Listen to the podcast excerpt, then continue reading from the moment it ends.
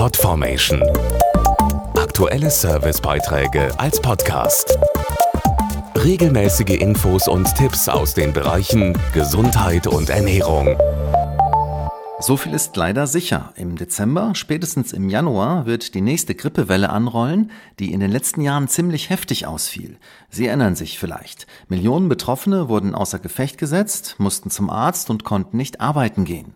Deshalb rät die Ständige Impfkommission, kurz STIKO, zur Grippeimpfung, damit es nicht wieder zu einer regelrechten Epidemie kommt. Und noch ist es nicht zu spät dazu. Zwischen Januar und März hat die Grippe in Deutschland Hochsaison. Dazu der Mediziner Ralf Kölges. Eine echte Virusgrippe ist eine ernsthafte Erkrankung, die einen Krankenhausaufenthalt notwendig machen und sogar tödlich verlaufen kann. Der bestmögliche Schutz ist eine Grippeimpfung, die am besten im Oktober oder November erfolgen sollte, aber auch zu einem späteren Zeitpunkt noch möglich und sinnvoll ist. Besonders diese Risikogruppen sollten sich laut Ständiger Impfkommission STIKO impfen lassen. Dazu zählen vor allem Menschen ab 60, bei denen das Immunsystem schwächer wird, chronisch Kranke, zum Beispiel Menschen mit Diabetes, Herz-Kreislauf- oder Atemwegserkrankungen, zusätzlich Schwangere und medizinisches und Pflegepersonal. Nach dem Piekser beim Arzt dauert es 10 bis 14 Tage, bis sich der Impfschutz vollständig aufgebaut hat.